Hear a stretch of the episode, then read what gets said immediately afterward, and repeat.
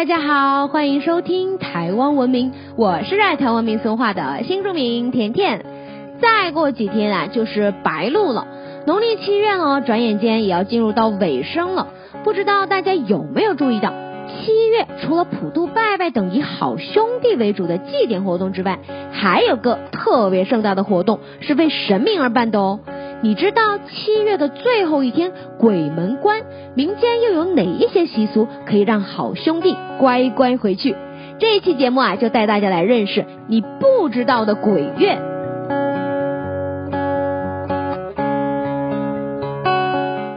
不知道大家有没有拜过义民爷呢？最近啊，因为斯卡罗播音的关系，尤其呢是影片一开始啊就有被争水源的闽客械斗。还有个客家人说不怕做一名爷，这啊就让我稍微去了解了一下台湾历史，也让我认识了台湾土生土长的神明一名爷，而且呀，一名爷居然还跟天地会有关。根据记载呢，乾隆五十一年，也就是西元一七八六年的时候，台湾呢发生了林爽文事件，天地会是当时民间反清的最大组织。乾隆皇帝除了下令要让天地会解散之外，还四处搜捕天地会残党。而宁爽文呢，就是天地会当时的首领。当时宁爽文的叔叔啊、伯伯啊，都是天地会的重要干部，而且都被逮捕入狱。于是呢，宁爽文就在台中、大理发起兵变劫狱，攻城略地，短短十五天就攻下了台湾各地的所有府县，唯有台南没有被攻陷。由于宁爽文的叛军呢，大多都属于漳州派系，大家也都知道，台湾早期啊就有许多的漳州人跟泉州人会械斗，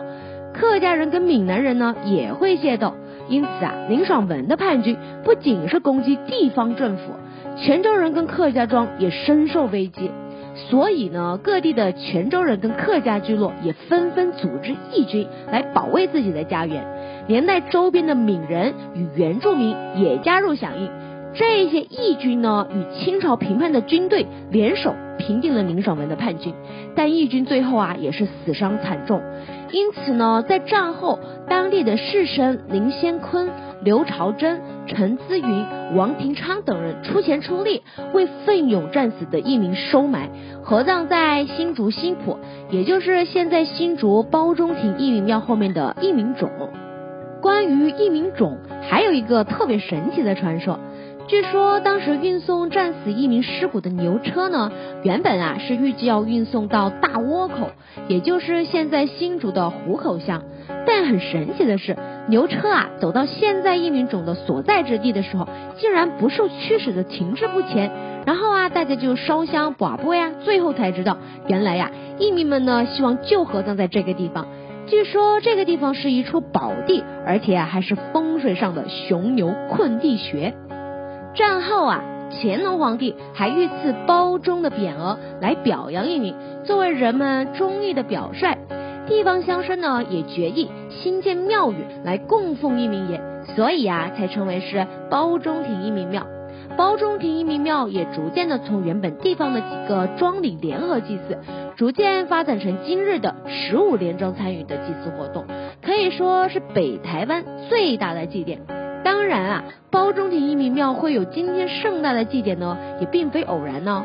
据说在道光十一年，也就是西元一八三一年的时候，有一名叫做宁神包的考生，他在考试之前啊，就有向包中庭的一名爷祈求庇佑，结果啊，在科举的乡试里，竟然真的中举，成为了武举人。于是呢，灵神包就在农历的七月二十日，到包中庭啊，献上了五魁匾额，首次以全州全羊的大礼来祭祀谢神。也替往后的一名爷祭典定调，这也可以说是一名祭中为什么都会有大神猪的原因之一哦。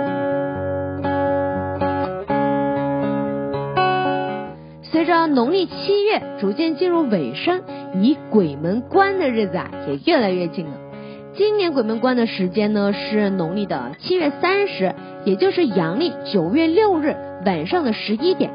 大家不要看七月普渡的时候啊，拜的是相当的丰盛，但时间到了，如果还有好兄弟余驾不归的话，民间啊可是有许多强势做法的哦。这种强势做法呢，也被称为押孤送孤，也就是押送孤魂返回阴间的仪式。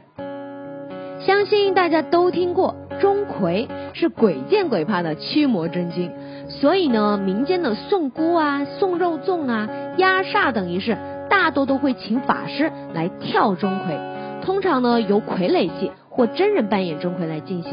跳钟馗可是一件相当谨慎的科仪啊，除了要先请神降临护卫，扮演钟馗呢，还必须要配上步罡踏斗。然后呢，还要念咒烧符来加持水啊、宝剑啊、驱邪的盐米啊，还有象征太阳的白公鸡啊，代表镇压的鸭子啊、草席啊、扫把。然后呢，再点燃符令，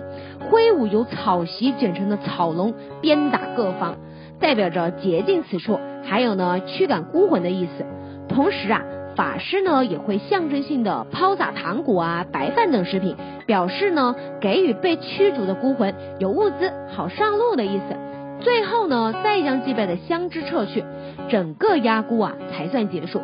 据说跳钟馗进行的时候煞气啊非常重，所以啊不适合小孩子啊、孕妇啊、老人啊，或者是运气不好啊、体弱多病的人观看。此外，在鬼门关前后。各地城隍庙也会举办夜巡，以确认没有留至人间意图不轨的阴魂影响人间的安宁。历史悠久的城隍夜巡诸罗城会在农历的八月初一登场。鬼月结束之后呢，嘉义城隍爷会带着范谢将军及其部属，还有滚烫的油锅等刑具出门夜巡，就是要将那些来不及或者是故意不回去的孤魂野鬼带回去，来保佑民众的一切平安。